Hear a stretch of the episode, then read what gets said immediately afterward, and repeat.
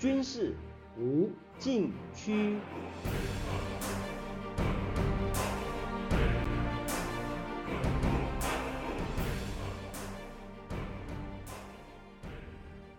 听众朋友们，大家好，您现在收听的是自由亚洲电台的军事无禁区栏目，我是栏目的主持人齐乐意。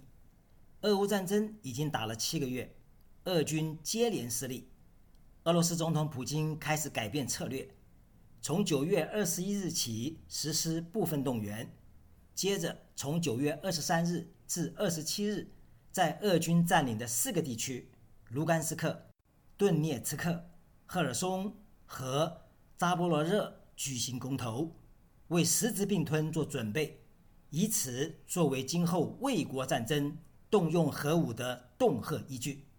可以说，从部分动员、公投、并吞到卫国战争，是普京最后挣扎的全套剧本，等于承认他之前的入侵行动已经失败。波兰智库华沙研究所欧亚项目主任库钦斯基指出。普京在电视讲话中不再要求乌克兰去纳粹化或去军事化，而是把目标放在解放俄军所占土地。即便如此，也并非易事。因此，普京下令部分动员，改采公投，以并吞方式巩固现有战果。曾几何时，七个月前，俄罗斯大举入侵乌克兰，势在必得。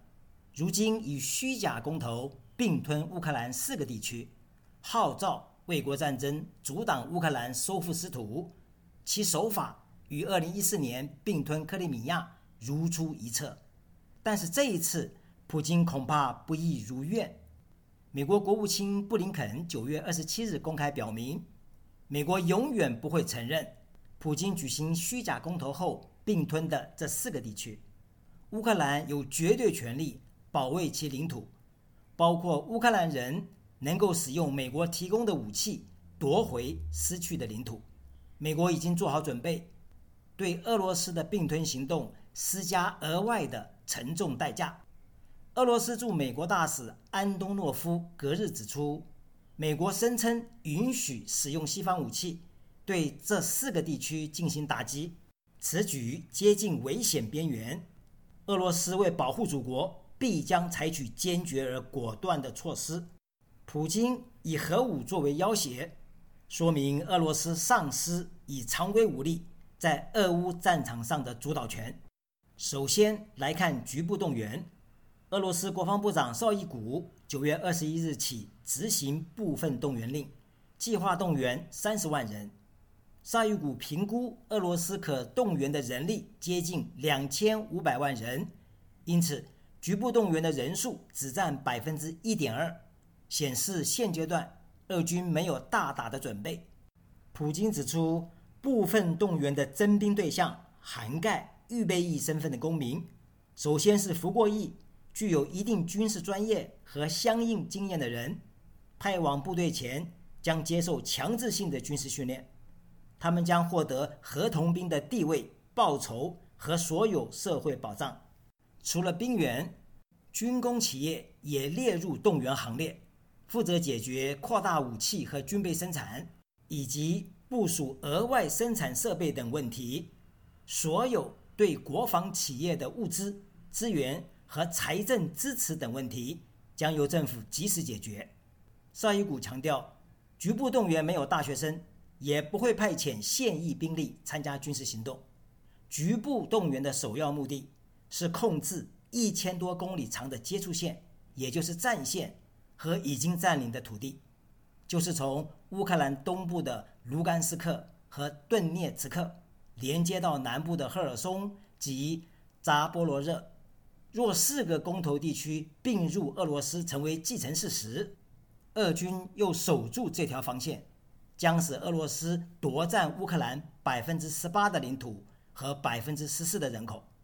乌克兰丧失东部屏障和南部出海口，成为内陆国家，但也由此加入欧盟和北约，也可能成为美国核保护伞的成员国。库辛斯基指出，克里姆林宫也许认为这样就足够了。因为战争导致欧洲能源危机，并吞乌克兰部分领土后，使俄罗斯威胁使用核武以保护祖国更有正当性，最终迫使西方国家软化对莫斯科的强硬政策，寻求解决方案，包括向乌克兰施压。然而，到目前为止，普京的电视讲话适得其反，基辅。将会获得西方更多的武器和援助。下面休息一下，马上回来。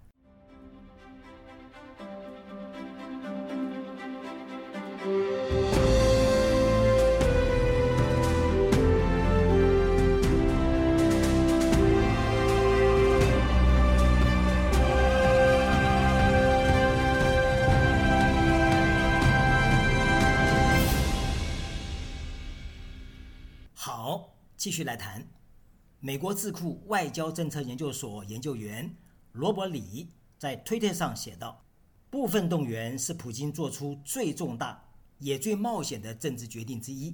短期内可能防止前线俄军崩溃，因为许多短期合同兵今年冬季合同到期，没有大量兵员补充，将对前线带来灾难性后果。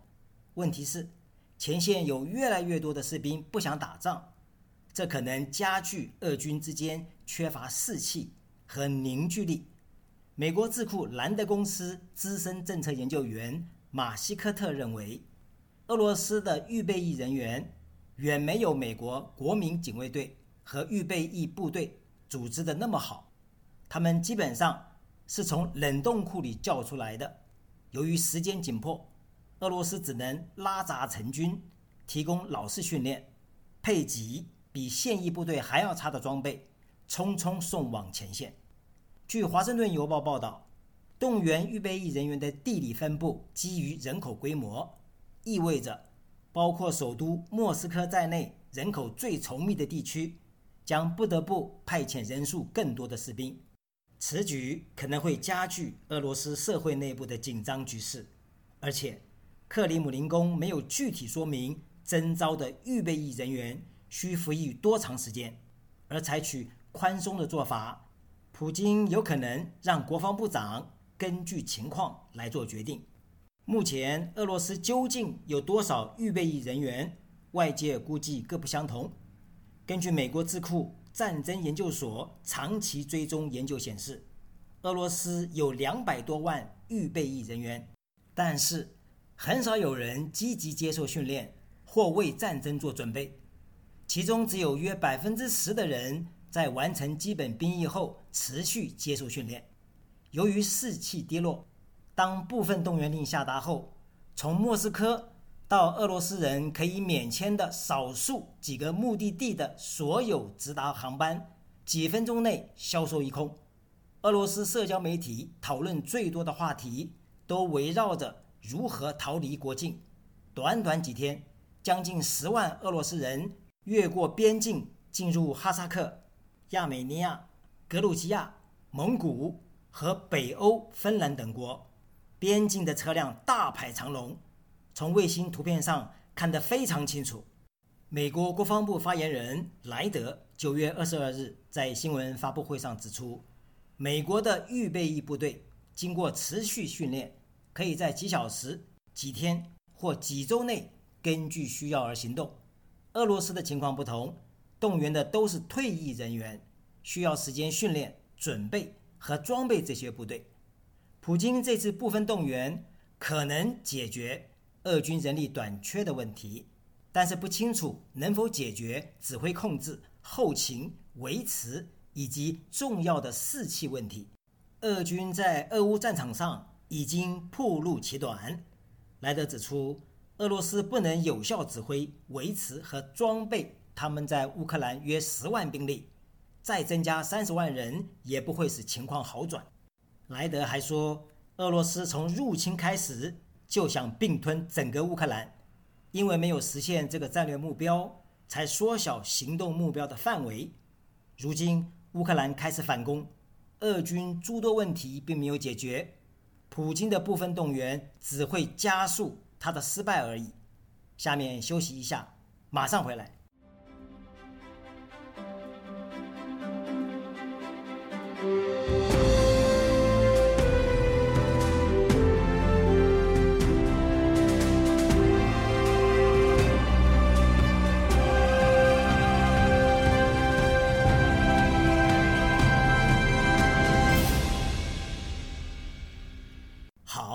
继续来谈，在公投方面，俄罗斯前总统、现任俄罗斯联邦安全会议副主席梅德韦杰夫表示，公投将把这些领土重新划入俄罗斯，局势不可逆转，也将允许克里姆林宫使用一切可能的武力进行自我防卫。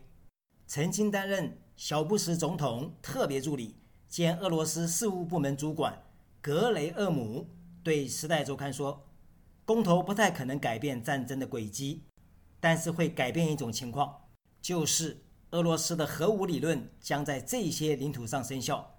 这意味着，如果乌克兰军队在这些被吞并的领土内攻击俄军，克里姆林宫。”可以将其视为对俄罗斯本土的攻击，并且有使用核武自卫的法律依据。普京在电视讲话中指出，今天俄军正在长达千余公里的接触线上作战，抗击的不仅是乌克兰军队，实际上是整个西方军事机器。西方国家的目的是削弱、分化，并最终摧毁俄罗斯。西方国家明确表示。一九九一年成功分裂苏联，今天轮到俄罗斯，而且酝酿这样的计划已经有很长时间。早在二零一四年发生乌克兰危机，西方国家就发动了这一场战争。然而，实情是，真正发动侵略的是俄罗斯。西方没有任何国家的军队踏上俄罗斯任何一寸土地。俄军在千余公里战线上作战，是在别人的领土。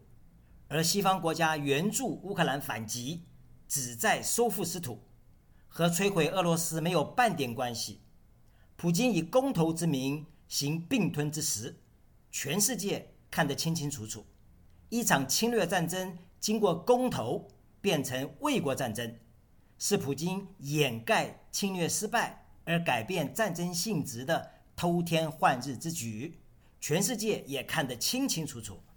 普京指出。西方国家在剥夺俄罗斯主权的同时，还上演核讹诈，鼓励炮击扎波罗热核电站，可能导致核灾难的行径。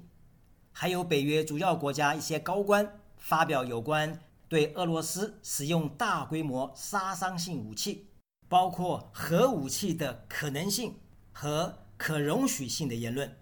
为此，俄罗斯也有各种打击手段。